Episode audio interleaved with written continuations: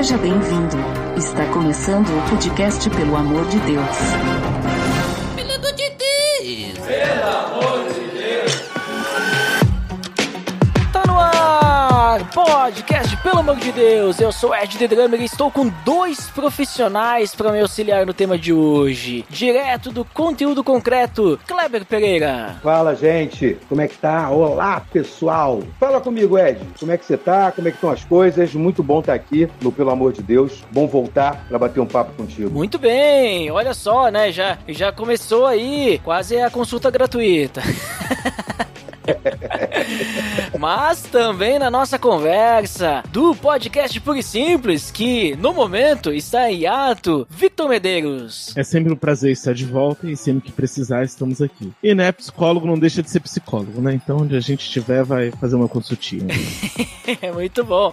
Então hoje eu estou com essas, essas duas figuras carimbadas aí pro episódio de hoje, porque nós vamos conversar sobre psicologia e fé. Tá beleza, Edson! Você está escutando o podcast do site peloamordedeus.org.br e vai ao ar sempre nas sextas-feiras, a cada 21 dias. Inscreva-se no nosso feed para não perder nenhum episódio em peloamordedeus.org.br barra feed barra podcast ou pesquise nas plataformas e agregadores de podcast. Curta nossa fanpage em facebook.com oficial PADD. Nos siga no Twitter através do arroba underline PADD. E também no Instagram oficial PADD. Ou entre em contato conosco através do e-mail contato arroba pelamordedeus.org.br.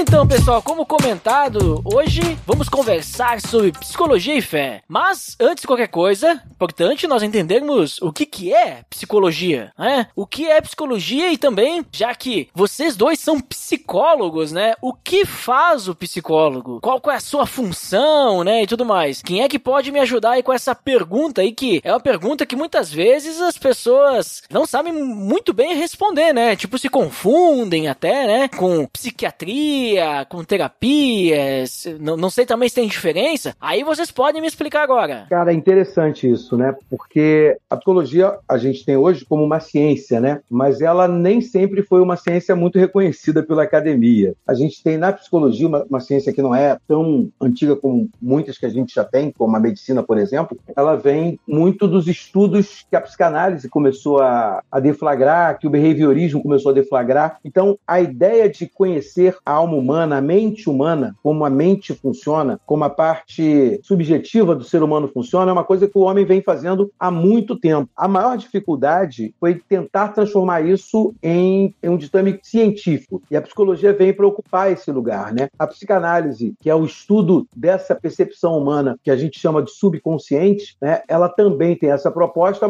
mas ela não traz o rigor científico que a ciência da psicologia traz. Então a gente pode dizer que a psicologia é essa, esse arcabouço científico para estudar a alma humana, o campo das emoções humanas, a mente humana, de uma maneira mais científica, né? Complicado de definir o que é psicologia, que se você perguntar para dois psicólogos, cada um vai explicar de uma forma diferente, porque ela é, em certa medida, multifacetada, não só em suas abordagens, mas também no entender o que é a psicologia.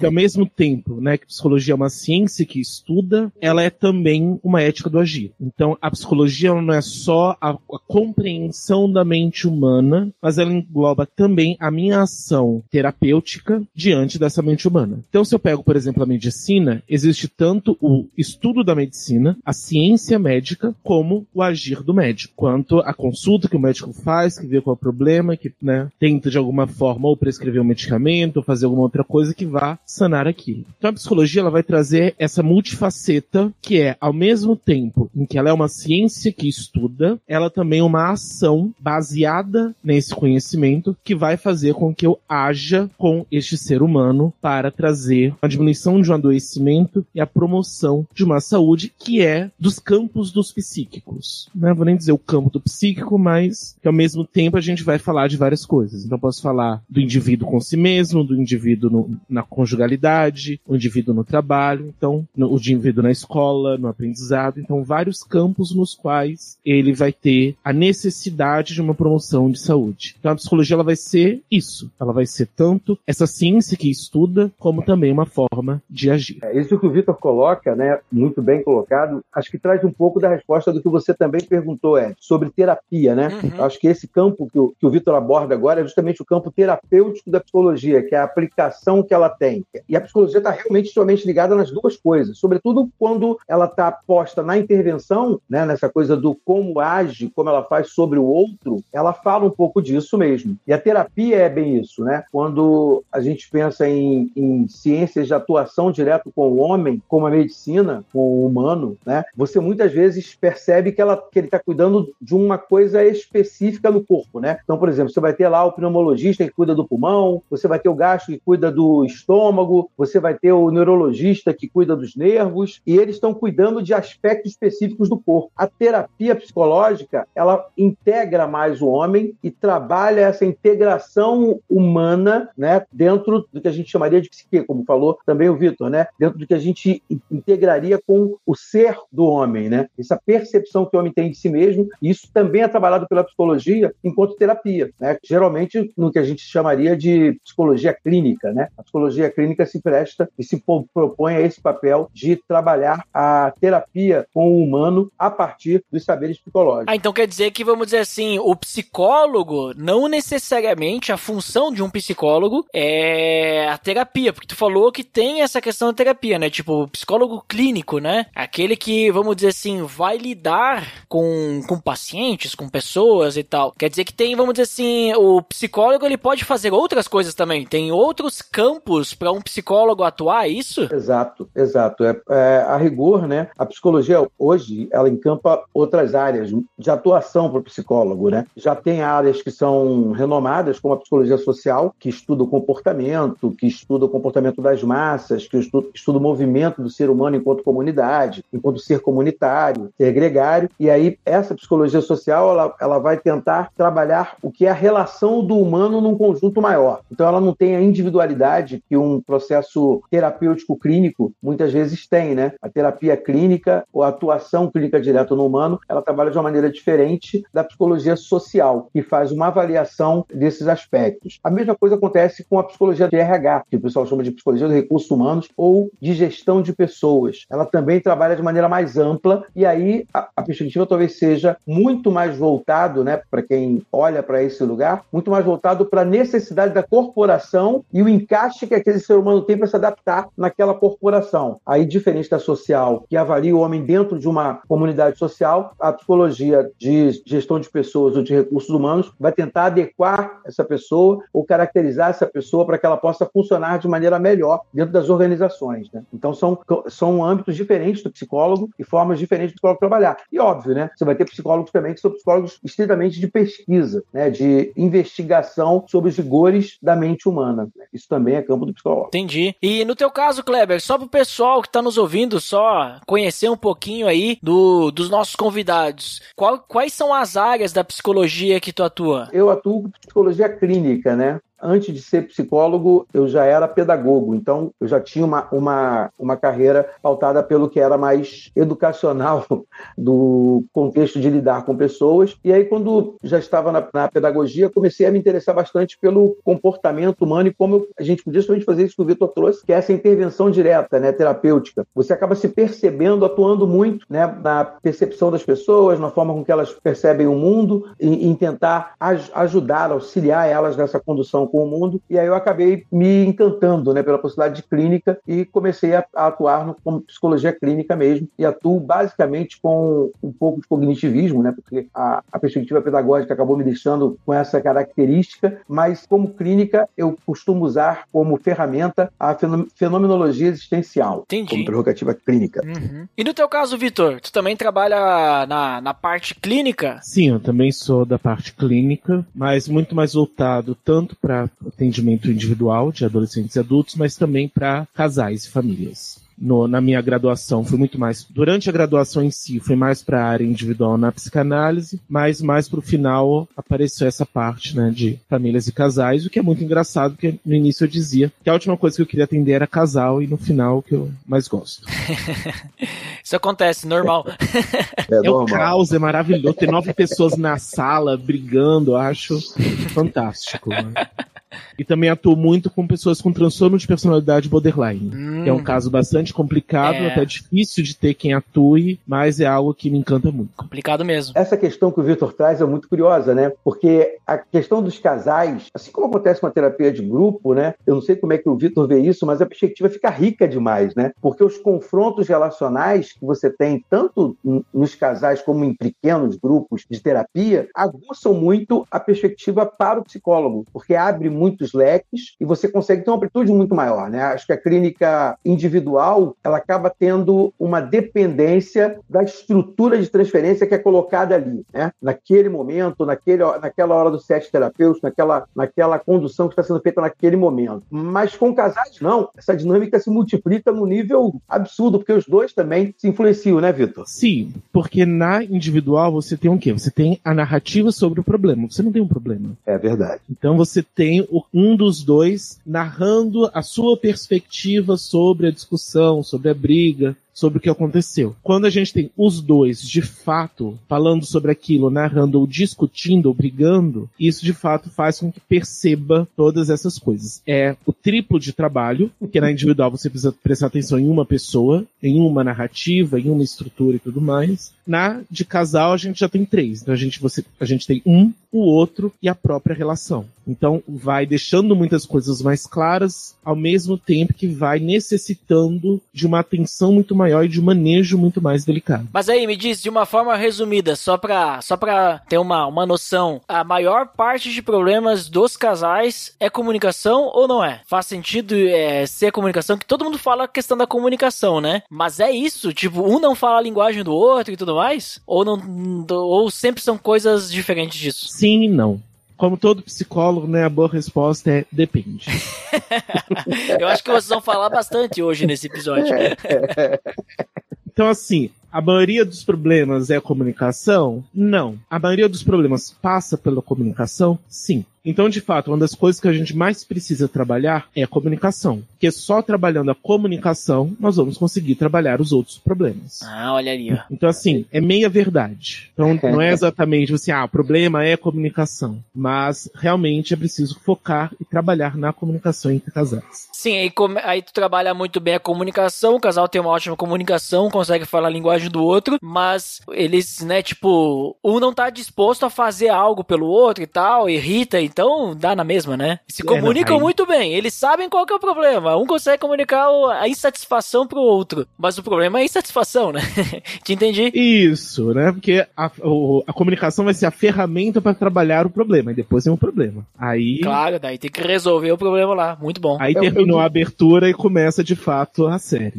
é, eu diria que no âmbito do humano, Ed e Vitor, a comunicação é sempre o meio, né? É sempre o, o, o, problema do meio, ela é o ambiente onde as relações acontecem, né? Se você for pensar nos animais, você tem comunicações com instintos e obviedade. Nós temos uma flexibilização comunicacional e cognitiva por causa disso, que influencia em tudo, né? Então, muitas vezes, a perspectiva de ser, serem pessoas criadas em universos completamente diferentes e se encontrarem às vezes 25, 30 anos depois de terem vivido esses universos paralelos, né, diferentes um do outro, e no local de encontro estabelecer uma comunicação muito própria, e depois ter que conviver numa casa esboçando a mesma perspectiva que tinham lá, onde se, se originaram e cresceram se comunicando, se relacionando, isso sempre cria um choque. E é difícil você dizer sobre o que você viveu, comunicar isso para o outro dentro da casa, né? Dentro da relação nova, que era aquela, aquela comunidade que você criou com aquela pessoa, dessa vez muito parecida com a que você tinha na casa dos seus pais, para coisa de papai, mamãe, filho, tal. E aqui papai, mamãe também filho, né? E aí a hora de comunicar que não, mas eu era assim, eu fazia desse jeito, é, esses choques são sempre muito grandes, né? Porque são dois universos verdadeiramente em choque, né? Eu, eu costumo, costumo falar que quando o casal se encontra, são pessoas de dois planetas que se encontram numa, numa churrascaria no meio do espaço sideral. Vivem uma festa, ficam lá um tempo, tem hotel perto, eles ficam por ali, mas um belo dia eles têm que ir para um dos planetas para poder viver, né? E aí toda a carga do que aquilo se estabelece aparece na relação dele. E o ser humano é assim, né? Viver fora do, do meio que ele estava acostumado sempre cria muitos conflitos. Então, e saber comunicar isso é um grande problema, porque a gente vive como ser humano da comunicação. Ela desprende a nossa cognição, desprende a nossa forma de pensar, faz com que a gente aprenda mais, com que a gente entenda mais, com que a gente busque mais. Então, comunicar é sempre o um, um meio dos problemas, sempre. E o grande adoecimento moderno tem a ver justamente com a comunicação. Um dos sintomas que nós mais vemos na clínica, tanto de casal quanto individual, é o que nós chamamos de alexitimia, que é a falta de palavras para nomear sentimentos e emoções. Então a pessoa está sentindo algo, mas ela não consegue pegar, identificar, dizer, ah, estou sentindo isso. Ela simplesmente sente e ela não consegue colocar em palavras, não consegue dizer, não consegue comunicar, consegue apenas transformar isso em sintoma sem conseguir usar as palavras. Vou ter que me fazer nesse momento uso daquele meme, eu não sei nem o que falar, só sentir. mas desculpa, não, é, é, é uma coisa séria, né? Mas eu não podia perder a oportunidade. válido, válido. Tá super válido, bem empregado.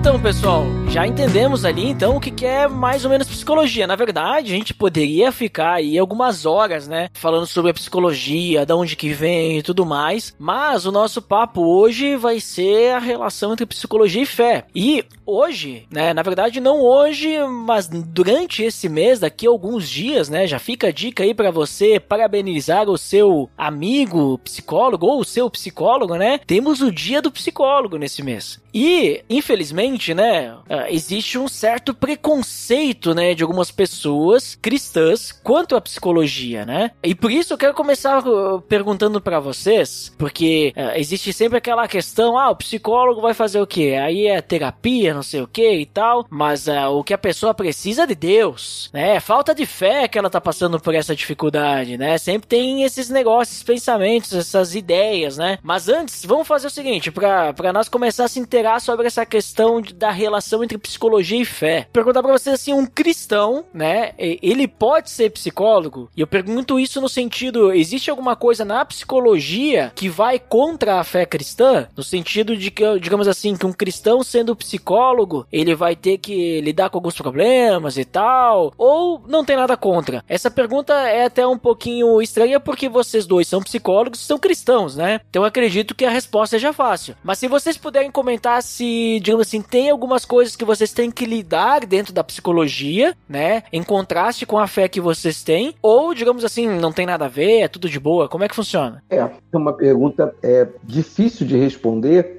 por, justamente por causa disso, né? Porque para mim, e acredito que o Vitor também, isso já pareça natural, né? Acho que pra gente a resposta é de fato natural. Aí a gente tem que voltar um pouquinho e pensar em será que existe problema? E aí eu pensaria assim, com relação a problemas com isso, a mesma, é a mesma questão que você teria com várias outras profissões, né? Por exemplo, se você for um agente do pregão da Bolsa de Valores, existe uma série de movimentos que aquele trabalho exige, né? Que faz com que você corra algum risco sendo cristão, né? Que você tem que não fazer algumas coisas que todo mundo faz no pregão, porque a, ali é, uma, é um jogo, né? E jogos de cristianismo não funcionam muito bem. A mesma coisa acontece quando você vai falar de talvez policiais, né? Que tem que se defender, às vezes atacando, né? E isso também pode impactar o cristianismo. Então, eu, eu diria que a ética que você usa para definir a profissão é que faz muita diferença. E aí tem as prevenções que você tem que tomar, né? Existem abordagens psicológicas que são menos afeitas por causa das bases que ela tem ao cristianismo, que vão dar muito mais dificuldade porque são muito mais pautadas em questões que subjetivam, inclusive questões que são muito importantes para o cristianismo. E aí já não dá para carregar,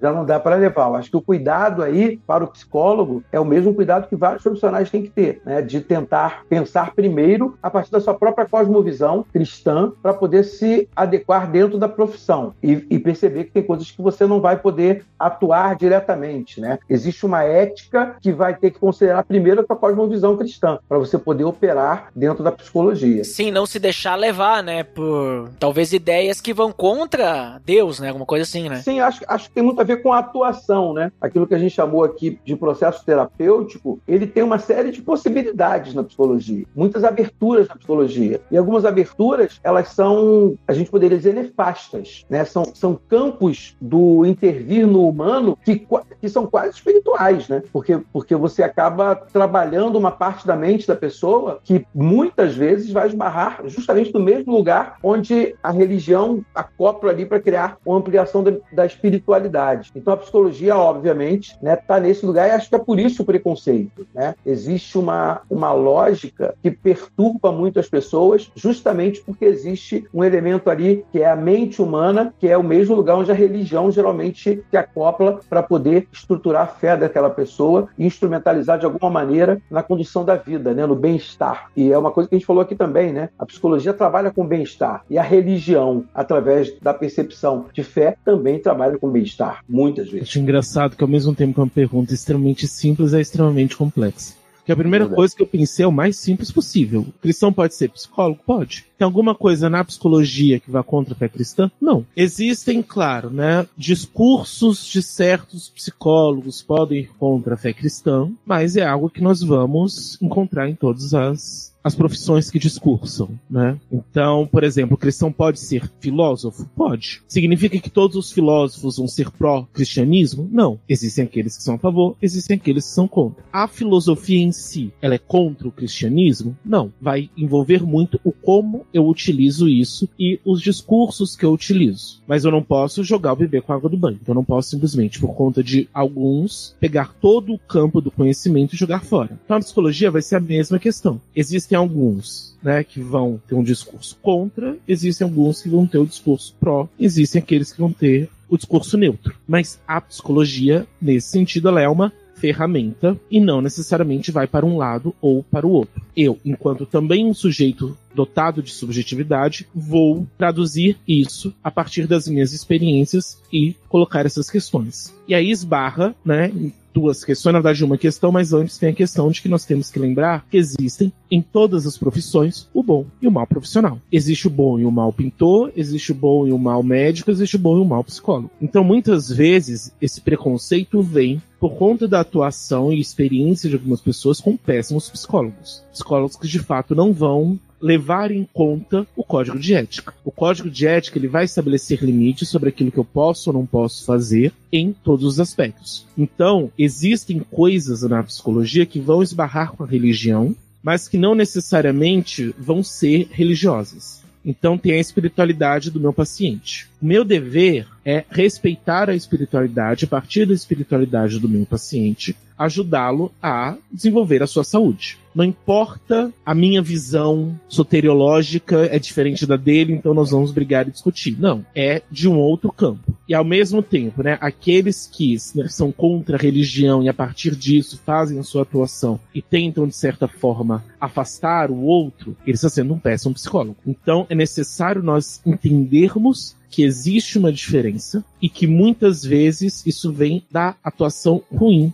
de alguns. Enquanto aqueles que estão de fato de acordo com a ética, não só o código de ética, mas a ética em si, eles não vão extrapolar esses limites. Existem limites. Né? E muito né, do que a gente vai conversar hoje é sobre isso. Existem limites na psicologia. Existe limite naquilo que eu faço em relação, por exemplo, à alimentação. Então existem hábitos alimentares que vão afetar a saúde psíquica, mas eu não sou nutricionista. Então posso explicar sobre né, é, o açúcar, como que é o processo do açúcar no sangue, aumentando serotonina, aumenta insulina, desce glicose, aumenta adrenalina, né? Isso eu posso explicar e ajudá-lo a entender. Mas eu não vou prescrever uma dieta. Existe um limite. Do mesmo jeito, na espiritualidade, existe um limite na minha atuação. Então, o cristão ele pode ser psicólogo, não existe nada na psicologia que vá contra a fé cristã. O problema é que nós olhamos muitas vezes para certos casos, né, geralmente casos ruins, para a partir disso criar um preconceito sobre essas questões. Que é, no final das contas, o mesmo problema que o, o cristianismo enfrenta. Então, muitas vezes as pessoas veem casos ruins, no jornal e acabam interpretando como sendo o todo, sendo que não. Existe muita diferença, né, daqueles pastores que aparecem no Jornal Nacional sendo presos e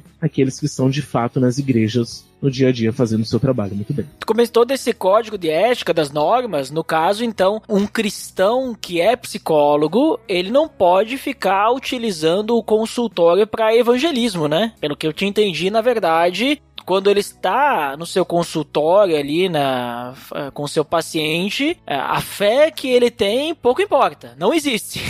Mas na verdade ele vai olhar para a fé do seu paciente, seja seu paciente um cristão, seja seu paciente um espírita, um ateu, ou bandista, muçulmano, né, o qual seja, ele vai direcionar, olha, se a tua fé é essa, né, e talvez isso vai te ajudar, busque isso, alguma é, é nessa ideia então, né? Tipo, tu não pode impor algo, né? Sim, não. Sim, no sentido de que, de fato, eu não posso evangelizar. Né? O código de ética vai dizer isso, que eu não posso, de certa forma, impor a minha religião, visão filosófica, visão política, entre outras coisas, para o paciente. Isso de fato eu não vou fazer. Agora, não dá necessariamente para dizer que pouco importa a minha fé, porque eu ainda sou cristão. Ah, entendi. Uhum. Então, eu lá, enquanto psicólogo, eu sou um ser humano, um sujeito, né, dotado da minha própria constituição psíquica e histórica, e que sou um cristão. Então, existe diferença, por exemplo, entre um pintor de parede cristão e um não cristão? Deveria, né? Porque o cristão, ele tem que, ele vai né? Claro, a gente tá falando de teoria, né? Teoricamente, fazer o melhor trabalho possível, da forma mais ética, correta, e se dedicando àquilo. Tem um, né, um monte de, de péssimos profissionais, a gente não espera que o cristão seja um desses quando a gente vê o médico, o médico cristão, ele não vai necessariamente né, orar pelo paciente. A gente espera que ele né, dê o medicamento.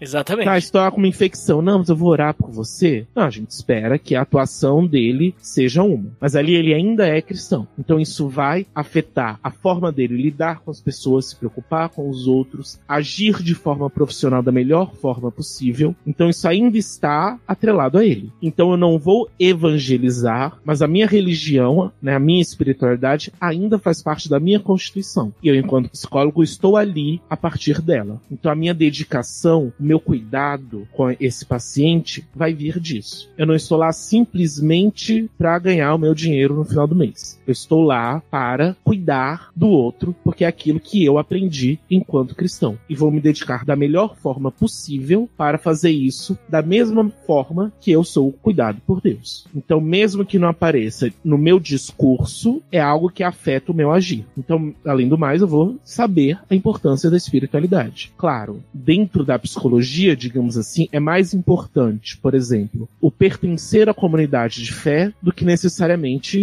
a visão soteriológica. Mas eu não vou necessariamente é, ignorar isso. Mas antes de tudo, ela vai importar na medida em que o meu agir, o meu fazer, vai vir disso. Desse meu ser cristão e agir da melhor e mais dedicada forma possível por ser cristão. Interessante isso, né? Porque quando a gente pensa, eu acho que a, a colocação que a gente muitas vezes precisa fazer e entender é que quando você adjetiva o cristianismo, por exemplo, e é uma coisa que, que a gente tem se debatido muito na psicologia para que as pessoas passem a entender que isso não faz sentido, não é para ser assim, né? E você pega alguém que se coloca como psicólogo cristão, né? Ainda coloca anúncio e acaba respondendo no, no CRP, no CFP, perdão. É por causa disso, porque não dá para você pensar num psicólogo cristão. O correto é você pensar num cristão psicólogo. Uhum. Do mesmo jeito que você pensa num cristão médico, do mesmo jeito que você pensa num cristão filósofo, você pensa num cristão professor, mestre, você pensa num cristão motorista. Ele é cristão e exerce no mundo das pessoas, no mundo relacional com as pessoas, também uma profissão, também uma atuação ali. E é como o Vitor colocou agora, está impregnado do cristianismo que ele é. Ele é cristão e psicólogo. Como psicólogo, ele tem uma ética a seguir, mas a ética anterior que ele tem ainda é do cristianismo, que é aquela essência do que ele é. Né? Se a gente fosse falar de Jesus, por exemplo, né? Jesus era um cristão mestre, né? era um cristão messias. Ele era, antes de tudo para nós, Cristo. Ele, a gente já, já o percebia dessa maneira. Em alguns momentos, ele era o cristão que curava, né? o cristão que, que tirava as doenças. Ele era aquele que atuava no sentido de curar, de trazer milagres de cura. Então, mesmo assim, na essência dele, ele era Cristo. Assim como nós também. Na nossa essência, existe ali uma forma, uma ética de ser no mundo. A gente existe dessa maneira já. Essa é a nossa percepção de mundo agora. É a nossa cosmovisão é a nossa guia para viver. E essa ética, ela vai ficar acima da ética profissional que a gente vai atuar. Com certeza vai. Não necessariamente tem que ser um choque, né? Mas eu acho que o problema é quando você tenta misturar elas duas numa perspectiva de adjetivação. Ah, eu sou psicólogo, então eu quero primeiro ser psicólogo, mas eu não quero abandonar a minha perspectiva cristã, então eu sou psicólogo cristão. Eu vou ser um policial cristão. Eu vou ser um, um médico, mas um médico diferente. Eu não vou ser dermatologista, eu não vou ser ginecologista, eu vou ser cristão, médico cristão, entendeu? Acho que é aí que está o grande equívoco, né? Na verdade, você é um cristão médico, você é um cristão psicólogo, você é um cristão polícia, você é um cristão advogado, você é um cristão podcaster, entendeu? Você é. Você é primeiro cristão porque essa é a tua essência de ser, né? Essa é a tua existência aqui e agora. Muito bom. E, e aí nisso eu percebo assim que bastante, uh, às vezes que eu escuto alguma, algumas pessoas aí conversando, né, falando que ah, psicólogo, né, não tem nada a ver fé. Às vezes eu acho que pode ser até duas coisas, tá? E, e isso é uma percepção minha, né? Porque quando a gente fala de psicólogo, parece que tem uma distância, né, de, de fé, né? Tá muito distante, né? As pessoas, pelo menos que eu ouço falar que tem um certo preconceito com o psicólogo, eu, eu sinto isso delas, né? Porque, sei lá, daqui a pouco pode ser porque é, elas devem ter ouvido falar que o, o Freud aí, o, é, o que é o pai da psicanálise é ateu, ou daqui a pouco elas devem pensar, não, porque psicólogo lida com coisas da mente e a nossa mente tem que estar tá em Deus, né, e tudo mais, e não, as pessoas ficam querendo achar coisa, trauma, trauma vai resolver com Deus, não vai resolver com um psicólogo, sabe, fobia, não, vai resolver com Deus. Então daqui a pouco pode ser alguma coisa assim, né, porque achar que psicólogo tá muito relacionado com o contrário da fé, sei lá, ateu, né? Mas também outro ponto, assim, que às vezes eu, eu penso, assim, que, que eu, uma percepção minha também, de novo, é essa questão de que parece que quando tu consulta um psicólogo, tu não está consultando a Deus. E Deus tem que estar em primeiro lugar. E as pessoas daqui a pouco devem pensar que no momento que tu vai no psicólogo, ele vai te levar para longe de Deus. Só que a, né, que nem o Victor tava falando aí também, existem bons e maus psicólogos. O bom psicólogo, o objetivo dele não é esse, é te ajudar, né? Mas e aí falando nisso, será que um cristão então, ele pode consultar um psicólogo? Porque pelo que vocês estão me falando até agora, ele pode, desde que seja um psicólogo cristão. Não, tô brincando, Kleber. tô brincando. Mas parece que pode, porque não tem nada a ver uma coisa com a outra, né? Então, o ramo da psicologia ali que a gente vai procurar um psicólogo, vai fazer uma consulta não tem nada a ver, é, me parece assim, tipo, pra gente pensar, o cristão não pode consultar um psicólogo, pelo que eu tô entendendo que vocês estão me falando, porque a função de um psicólogo, pelo que eu tô entendendo, não, não, tá, não tá relacionado com isso. Mas e aí? Vocês, na experiência de vocês, vocês atendem, é, atendem cristãos e tá tudo bem o cristão consultar psicólogo, ou ele só pode consultar Deus e a Bíblia.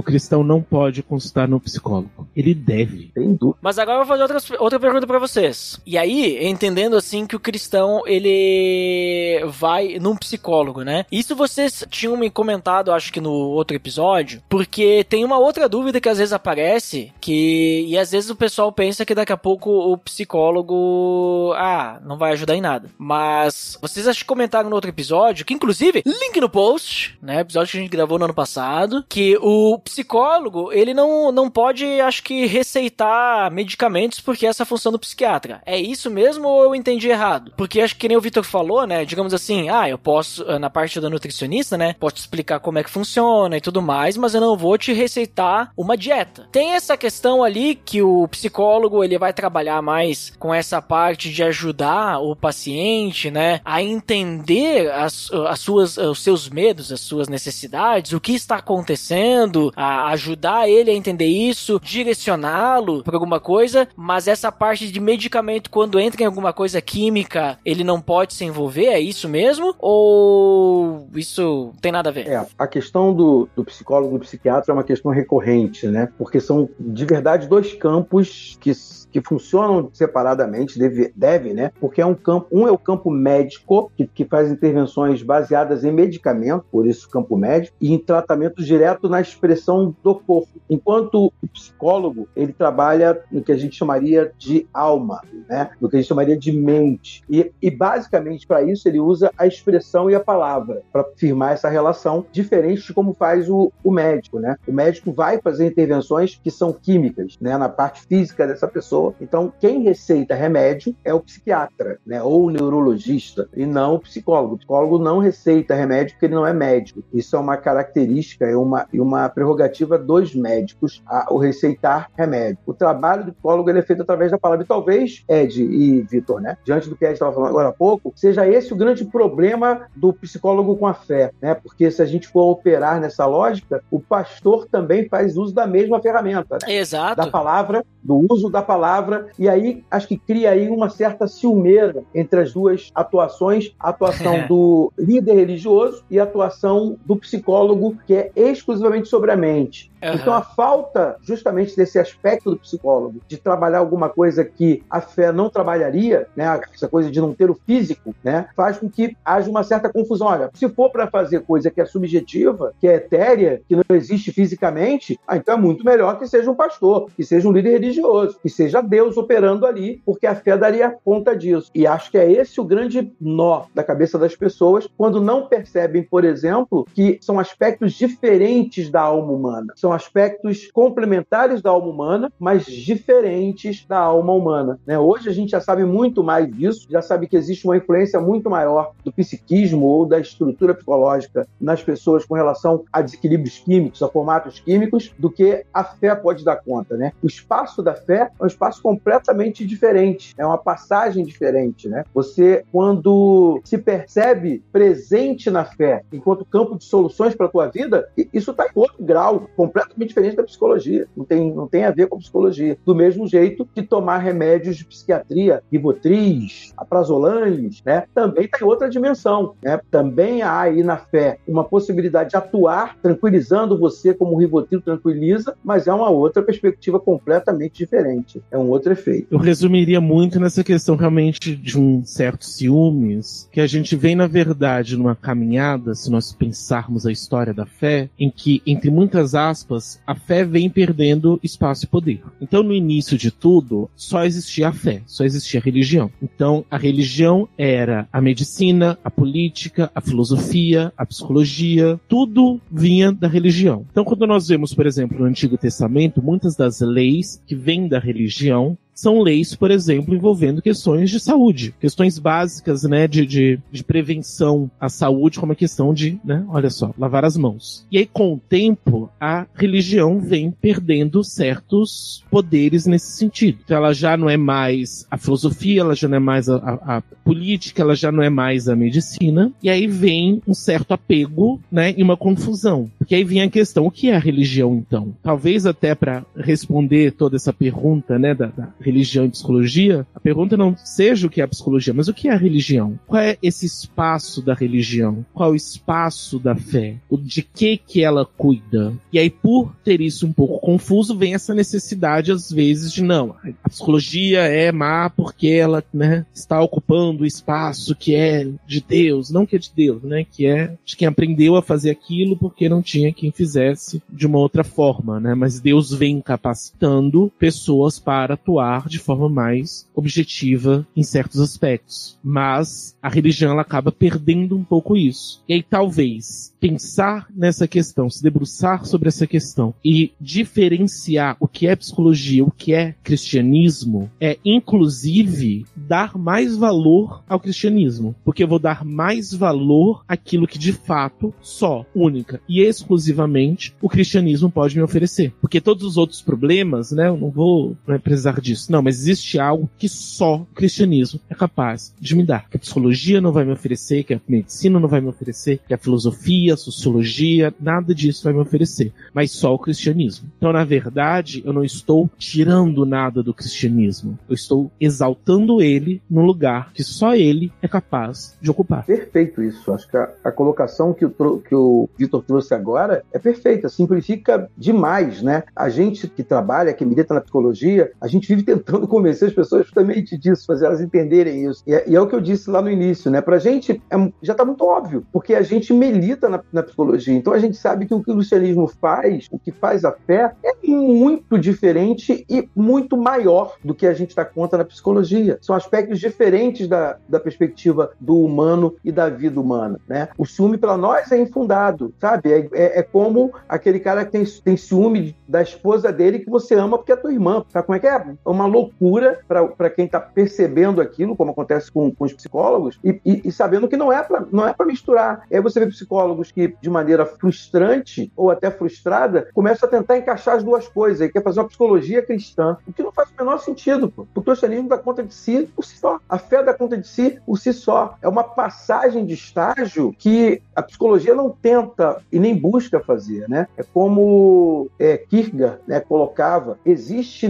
na perspectiva da fé um salto, sabe? Um se lançar no nada, um se lançar no que você só pode confiar por confiar em algo muito maior, né? O salto de fé que Kierkegaard, que é base, né, de, de dos estudos de fenomenologia existencial, traz e é um filósofo é, que, que baseou essa perspectiva psicológica, um dois, né? E era um filósofo também cristão. Ele traz justamente isso. Existe um salto de fé para você passar de um estágio que pode ser, que chamava de, ele tinha três estágios, né? Estético, ético e religioso. É quando você consegue passar por esses estágios e ir para algum lugar que é meio o nirvana, né? Do, do, dos, in, dos hindus. É uma, uma perspectiva que você só alcança a partir daquele, daquele pressuposto. Você não vai alcançar na psicologia a mesma coisa. Não é real, não é verdade. Muito bem colocado pelo Vitor. Uhum. Então vocês estão querendo dizer, assim, ó, pelo que eu tô. Pelo que eu peguei aí do, dos compartilhar, que essa parte ali, que nem você tá falando do ciúme, né, do pastor, um aconselhamento pastoral, um aconselhamento bíblico,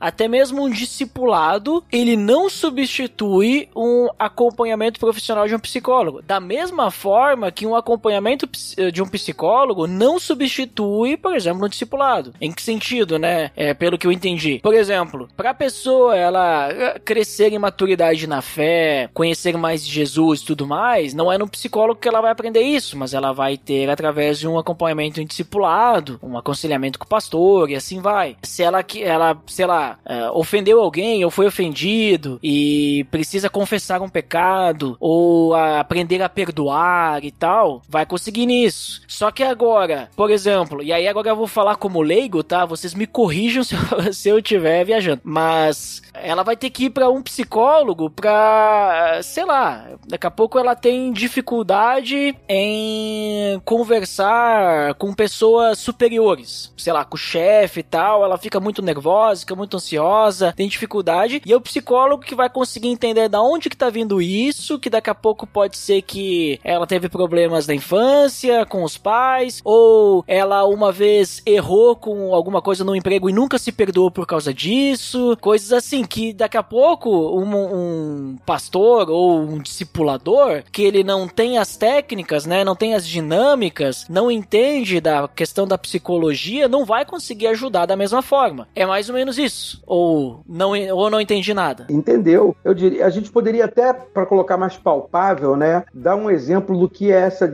essa disruptura, essa diferença, essa distinção. Por exemplo, eu poderia dizer que onde o cristianismo se baseia ou prega o perdão, o psicólogo só vai conseguir chegar na resiliência, entendeu? Para um cristão, o pastor vai pregar perdão. Vai falar, não, cara, tem que perdoar, tu tem que tirar esse saco das costas, tem que largar esse fardo. Ele vai, ele vai pontuar em cima do perdão. Um psicólogo não vai trabalhar nessa linha. É, é, é, isso não é uma figura que o psicólogo estrutura. Ele vai estruturar resiliência, entendeu? A mesma situação por, pelos dois entes aí, o da religião, da fé e o psicológico, vai trabalhar coisas diferentes. Se a pessoa decidir perdoar, o psicólogo é indiferente, não é isso que ele procura. Não é a técnica que a gente utiliza não vai atrás do perdão, da pessoa perdoar para poder se sentir liberta, salva, etc, etc, etc. Isso não está na psicologia. Então, se for um aconselhamento cristão, absolutamente natural. Você fala assim, não, cara, tu é, tu é crente, né, mano? Tu tem que, pelo amor de Deus, não tem que tirar esse saco, saco daí e perdoar, cara. Tu tem que perdoar. E não tem que esperar a pessoa te pedir perdão, não. Perdoa e pronto. É isso que diz o cristianismo. É assim que fala. Como psicólogo, essa nunca vai ser a fala, porque não faz sentido na psicologia. É um pouco que eu coloquei mais cedo, que é a questão do limite. Então, existe um limite na atuação de cada um. Existe algo que eu, enquanto psicólogo, posso fazer e algo que eu não posso fazer, do mesmo jeito que existe algo que eu, enquanto conselheiro bíblico ou discipulador, vou poder fazer em outras coisas que não, que não cabem a mim. Então eu, enquanto psicólogo, de fato, não vou ensinar teologia a ninguém. Não vou aproximar ninguém. Não é minha função aproximar alguém de Deus. A minha função é torná-la mais saudável. Então eu preciso entender o que vai fazer com que eu, né, aquilo que vai pautar o meu agir vai ser isso, a saúde mental da pessoa e desenvolver resiliência, desenvolver assertividade. Isso eu vou trabalhar. Não é, por exemplo, né, pegando esse caso, não é questão do perdão. Para mim, enquanto psicólogo, né, mas ah, a pessoa quer perdoar. Ah, então vamos trabalhar, por exemplo, assertividade. Que ah, os dois vão precisar conversar, então vamos trabalhar assertividade. Ah, eu não consigo. Ah, por quê? Né, por que isso me incomodou tanto? Vamos tentar trabalhar isso. Mas o perdão perdão, quem vai trabalhar é o conselheiro. Eu vou dar ferramentas, certos tipos de ferramenta que vão ajudar a pessoa em certos casos, mas eu não vou trabalhar tudo. Então existem limites. E eu preciso entender o meu limite, assim como o conselheiro precisa entender o limite dele. E a partir do momento que cada um entende o seu limite, o seu agir fica muito mais enriquecido. Porque ele vai agir da melhor forma possível naquilo que é a função dele, o trabalho dele. Aquilo que não é minha função, função, eu passo pro outro. Então vou trabalhar enquanto psicólogo aquilo que cabe a mim enquanto psicólogo trabalhar. Ah, tal coisa é agora questão de aconselhamento bíblico. Então vai pro conselheiro. Senão, ele vai ser um pato, né? Então nada voa, faz tudo ir, mas nada bem, né? Anda tudo mal, mas tenta fazer tudo. O grande problema hoje do cristianismo é isso, que tenta, nessa busca ainda por manter esse poder, formar pessoas que fazem de tudo, mas no final das contas não fazem nada bem, não se, se especializam em nada, que ficam perdidos nisso, tentando dar conta de tudo. Então, tem coisas que elas vão ser pro setting terapêutico, pro agir do psicólogo. Tem coisas que vão ser pro aconselhamento. Então, é entendermos os nossos limites e termos a humildade, olha que coisa cristã, termos a humildade de dizer, até aqui vem o meu trabalho, a partir disso você precisa de tal e tal, tal profissional. E nesse caso, hein, Vitor, como é que a gente entende esse limite, sabe? No lado do cristão, né? Não do psicólogo cristão, mas do cristão, é, do cristão que é psicólogo, né? É, mas é, no lado do discipulador, por exemplo, do pastor, tem alguma forma de entender até onde que vai? Tipo, em situações, não sei se tem algum exemplo, ou depende também?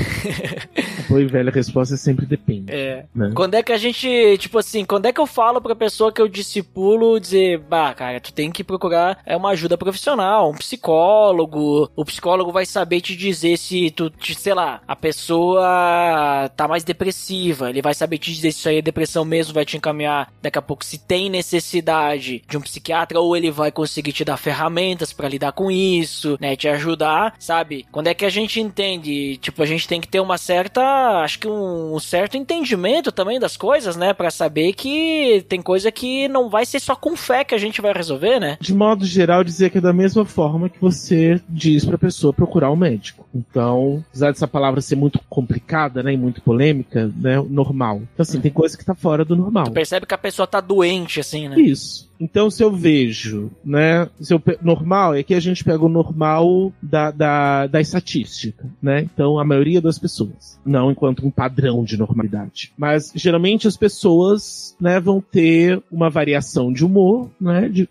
feliz e de triste, mas que mantém, né, nesses dois nada muito drástico. Ah, eu tenho uma pessoa que ela não tem tanta variação, geralmente ela está triste. Eu tenho uma alteração que foge disso. Então, é um caso pro psicólogo. Ah, ela, ao contrário, ela é extremamente eufórica, impulsiva, não ouve, ela age, faz, levar pro psicólogo. Ah, ela é ansiosa, mas ela não é simplesmente ansiosa com alguma coisa, não é nem assim, a falta de confiar, mas tem algo nessa ansiedade dela que vai além do simplesmente, ah, a pessoa que não confia tanto em Deus precisa aprender a confiar. Psicólogo. Sim, nesse caso a pessoa chega até a demonstrar no corpo, né? Tipo, falta de ar, né? Crises, né? Ela tem crises de ansiedade. Então isso vai muito além, né? De, entre aspas, esse normal. Então, seria esse caso. Do mesmo jeito que a pessoa tem a temperatura normal do corpo, essa temperatura tá elevada, ela tá com febre, vai pro médico. Ah, ela tosse de vez em quando com poeira.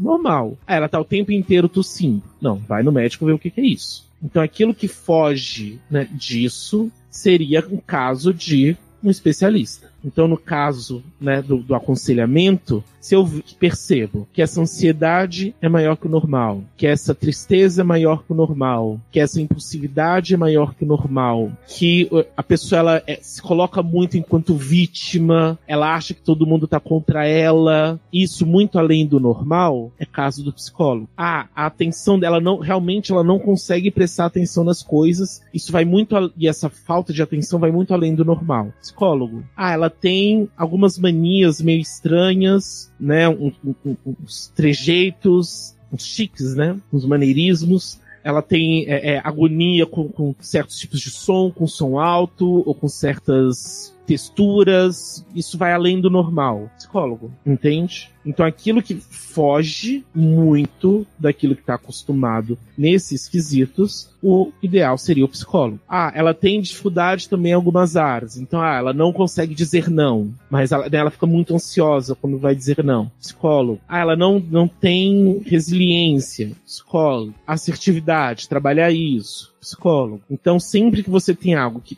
foge né, de, dessa, dessa curva normal, seria um encaminhamento. Aquilo, se a, o funcionamento da pessoa está dentro do, da curva normal e que você precisa trabalhar questões de fé, então está dentro do limite do discipulador e do conselheiro bíblico. É, essa questão é, a gente pode até simplificar, né? É, Para poder conceituar para os nossos ouvintes aí o, o que está trazendo o Vitor, eu pensaria em usar palavras que a gente costuma usar na psicologia, né? E na questão do, do diagnosticar se aquilo é um, um, incômodo ou um problema, né? Pensaria que a gente geralmente trabalha assim na psicologia, né? Focar no que é disfuncional, né? Porque o ser humano, ele é funcional, né? A gente já deve ter visto, vocês devem ter visto essa expressão, né? Fulano tá numa relação com alguém ou tá se relacionando de alguma maneira com alguém e fala, caramba, isso não funcionou. Não tá funcionando a nossa, nosso time, a gente não tá cruzando bem, a gente não tá funcionando direito. Tá, tá disfuncional. Então, a disfuncionalidade, ela é um alarme justamente para essa quebra do, do estado que seria um estado basicamente ligado à fé ou espiritual para o que seria um estágio aí psicológico, psiquiátrico, médico. Né? Então a disfuncionalidade traz isso muito claramente. Da mesma maneira, o transtorno, né? ou a transtornalidade. E se você for olhar no dicionário, eu falo isso muito com meus pacientes, às vezes a gente não percebe como as palavras nos dão dica do que é. Né? Transtorno, quando você vai procurar no dicionário, dicionário de Oxford, diz isso muito claramente também. Transtorno é quando você causa incômodo a outra, ou seja, quando você causa incômodo a outras pessoas. Então, quando você está com um transtorno opositor, com um transtorno é, obsessivo compulsivo, quando você está transtornando de alguma maneira, você está causando isso a ponto de outras pessoas começarem a se sentir incomodadas com isso. E isso está começando a incomodar outras pessoas também. Isso é transtorno. Quando está transtornando, tem que procurar um psicólogo, tem que procurar um psiquiatra, tem que procurar um neurologista, tem que procurar alguém que possa te ajudar com técnicas que vão lidar com essa caracterização de transtorno. E por último, mas não menos importante, eu diria que quando você está sintomático, que é justamente esse negócio que o Ed já falou agora também, de a, a percepção no corpo de questões que começaram na alma, que começaram na, na, no caráter psicológico do teu ser. Né? Quando ele começa a dar sintomas que não são óbvios, né? então você começa a ter falta de ar porque está ansioso ou porque está com pânico, né? e aí tu fala, por falta de ar, tem que ter a ver uma coisa com a outra, meu Deus do céu. É um sintoma, aquilo ali é um sintoma. Ficar todo vermelho de nervoso e começar a empolar a pele, aquilo é um sintoma. Esses sintomas que aparecem, né, eles também nos dão dica de que passou da linha do espiritual e agora é, é de um âmbito de que tem que controlar aquilo para que o espiritual possa atuar de maneira mais livre naquele movimento que está ali, porque ele se origina numa questão da alma, numa questão da psique, numa questão neurológica que precisa ser ajustada para que a operação espiritual possa acontecer. Então, se houver por parte dos agentes de fé essa clareza de que existe um âmbito que é do outro, assim como existe um âmbito do ginecologista, do obstetra, né? Pode ser que um pajé lá dentro das tribos no interior do Xingu faça o parto, né? Junto com a parteira, ele vai lá, balança os panos, balança erva e sacode até o bebê nascer, né? Mas qualquer orientador religioso aqui né, no, no Brasil, no, no, nos países civilizados, no lugar onde a gente se encontra, ele vai mandar para um obstetra para ter neném. Ele vai falar assim: ó, tem que ter neném, vá para a maternidade, procura lá o médico obstetra e vá à luta, vá é com ele. Não vem inventar moda de trazer essa criança para nascer na igreja, não. É para ter aquela expressão: meu filho nasceu na igreja. Né? Tem gente que parece que gosta dessa expressão ainda quer ter neném na igreja, né? Porque vai lá e Deus vai ajudar até no parto, né? E não é, né? Quem tem que ajudar no, no parto é obstetrícia. Esse que tem que estar, tá, isso, é essa ciência que tem que estar tá pautada para resolver esse caso. Não que Deus não possa, né? Mas é muito mais coerente a gente perceber que ele já capacitou pessoas para isso. Só para co complementar ali, até o que tu falou agora, Kleber, do, da questão dos sintomas, né? E aí vocês vão, vocês vão me puxar a orelha, né? Porque eu não procurei um psicólogo. Mas é, no, no, início do ano, né? Esse ano aqui, os primeiros, os primeiros quatro meses foi, nossa, meses assim sobrecarregado ao máximo, né? E eu já já acompanhei assim discipulado assim gente que já teve burnout, né? Mas foram pro psicólogo, tá?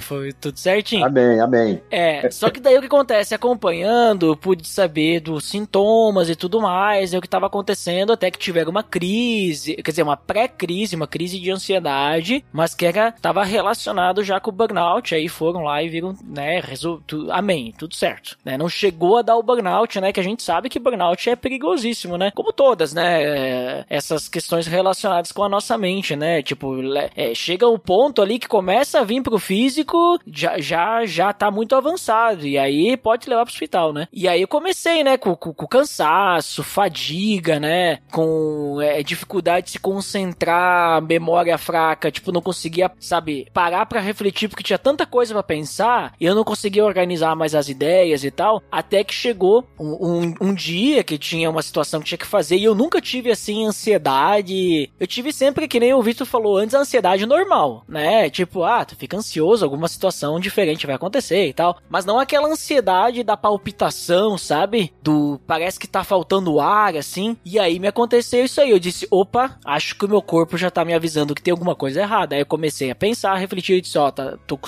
sintomas. E aí, né, tipo, disse, tenho que desligar, né? Tipo, não desligar do mundo, né? Mas de desligar de algumas coisas aí porque tá demais, né? Ou seja, precisou meu corpo ter alguns sintomas para me avisar porque a mente já tava avisando, né? Mas é, tipo, deixei acabar indo. Porque às vezes quando a gente tá né, né, né, nessa questão, a gente nem percebe, né? E a gente se deixa levar. E esse é o problema, a gente acaba se deixando levar e não percebe os sintomas, né? Aí eu acabei não consultando, né? Porque daí eu disse, não, vou parar tudo agora, é, tipo, tudo não, né? Não parei tudo, né? Mas eu tenho que, tenho que dar uma acalmada aqui, porque senão eu, eu conheço gente é, que por causa do burnout foi parar no hospital, né? E eu disse, não posso, não posso deixar evoluir mais da, daqui pra frente, né? E aí, com, conversando com meu amigo lá, tá, que não é psicólogo, né? Mas que passou por isso e tal, aí foi, né? Mas só para compartilhar que são coisas sérias, né? Tipo, que às vezes a gente não dá bola. E aí, se, digamos, eu não tivesse um pouquinho, pouquíssimo mesmo, né? Porque não tenho o conhecimento que vocês têm, né? Mas um pouquinho de conhecimento de entender que isso era um problema é, relacionado a isso, eu poderia ter pensado: ah, deve ser o inimigo me atacando, eu preciso orar mais e tal. E aí eu não ia tratar a raiz do problema, né? E poderia ter piorado, né? Então, é isso que eu quero comentar, né? Compartilhar com vocês. Né? Eu não sei o que o Vitor pensa disso, mas eu acho que isso é que é assustador, né, Vitor? Porque a gente vai ver muitas vezes líderes religiosos, líderes de fé, que vão justamente fazer exatamente o que o Ed falou agora. Vão falar assim: não, você tá com uma perturbação, tá com opressão, obsessão, hum. faz sete semanas de descarrego, né?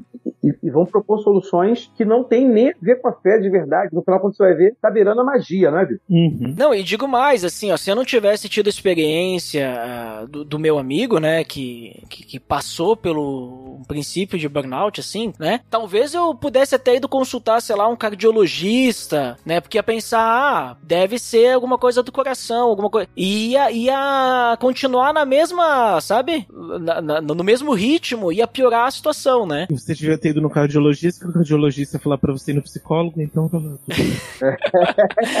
é duas consultas pra pagar, né?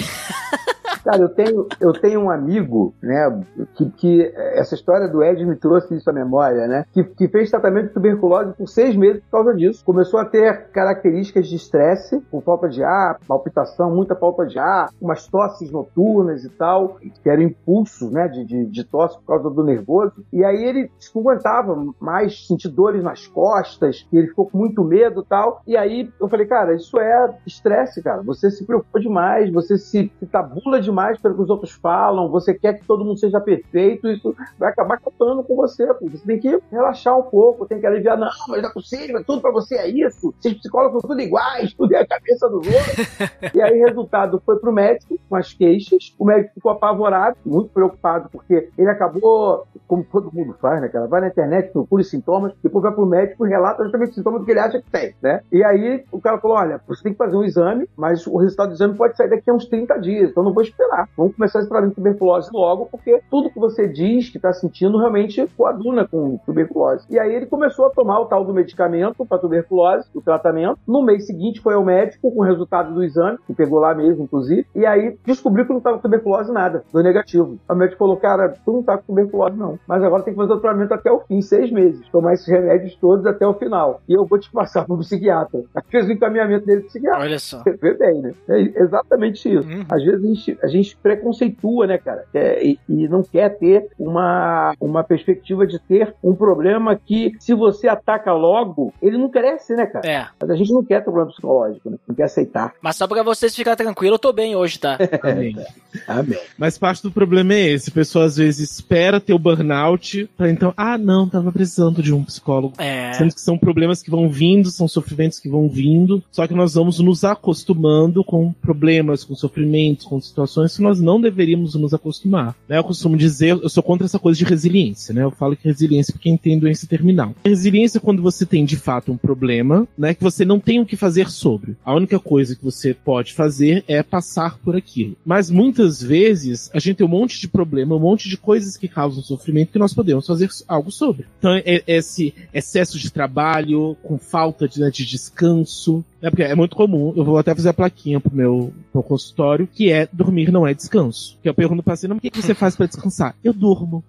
Não, né, coração, não, não conta. Porque é, é, as pessoas fazem, estão trabalhando, trabalhando, trabalhando, trabalhando, trabalhando, e geralmente trabalhos que exigem muito, né, com chefes abusivos, em vez de dizer um não, né? Uma das coisas, aliás, que eu mais recebo na clínica é a pessoa com dificuldade de dizer não. Em vez de dizer não, vai mantendo aquela situação de dizer, ah, tem que ser resiliente. Não, tem que falar, calma aí, né, limite. Então as pessoas, mas a pessoa ela vai adoecendo, adoecendo, adoecendo, adoecendo, só vai no psicólogo quando já está no extremo. Então é normal, assustadoramente normal, o paciente vir, né, quando a coisa já está no extremo. Então a gente tem um burnout, que a pessoa podia, né, muito antes, quando vir o trabalho estava já gerando esse sofrimento, vir. E até aí que entra, às vezes, a ajuda do conselheiro, de perceber estes sofrimentos enquanto eles ainda estão se instaurando para fazer esse encaminhamento, para que antes mesmo a pessoa já possa ir para o psicólogo, entender que não é só diminuir a quantidade de trabalho, mas às vezes a maneira que lida com o trabalho, a maneira como se coloca nessas situações, enxerga essas situações, se enxerga de dentro dessas situações. Então não basta simplesmente pensar, ah, meu amigo teve isso, foi no psicólogo, resolveu então só preciso diminuir a quantidade de trabalho e não ir no psicólogo. Não, tem que ir mesmo assim. Até porque às vezes, vamos dizer assim, tu diminui a quantidade, mas a questão continua lá, né? E aí não resolve mesmo. Não, perfeito, né? Porque às vezes o, o âmago daquilo vai além do que você faz, né? Vai além do trabalho. E aí é, é muito legal isso que o Vitor falou agora, né? Tem a ver em por que, que você faz aquilo também. E isso você não vai descobrir porque tá tamponado em você, né? Você usa o trabalho por quê? Você esforça-se no trabalho por quê? Você é hiperativa no trabalho por quê? Né? O que, que é isso para você? E às vezes diminuir vai fazer com que você só escolha os trabalhos que são mais desprezíveis para você, né? E no final você continua tendo o mesmo problema sem nem perceber, né? E aquilo continua avançando do mesmo jeito, porque a tua forma de fazer escolhas é em continuar sendo aquela pessoa super importante para todo mundo, extremamente determinante, porque aquilo te dá uma sensação de ego muito maior, de percepção do outro, em que você se sente empoderado, e quando você vê, você acaba achando que saiu do burnout e continua em burnout.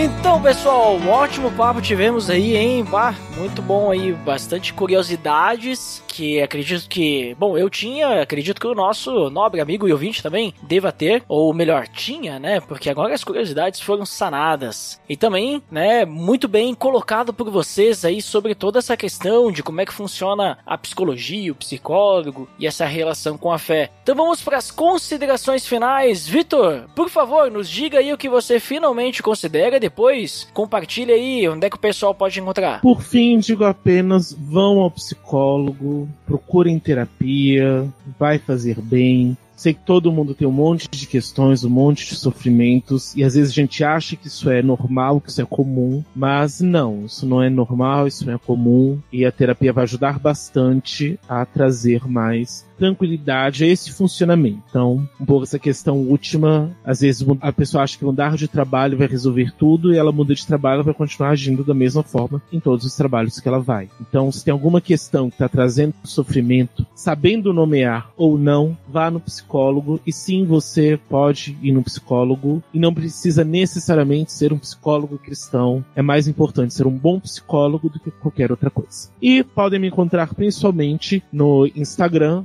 arroba psicólogo underline Victor.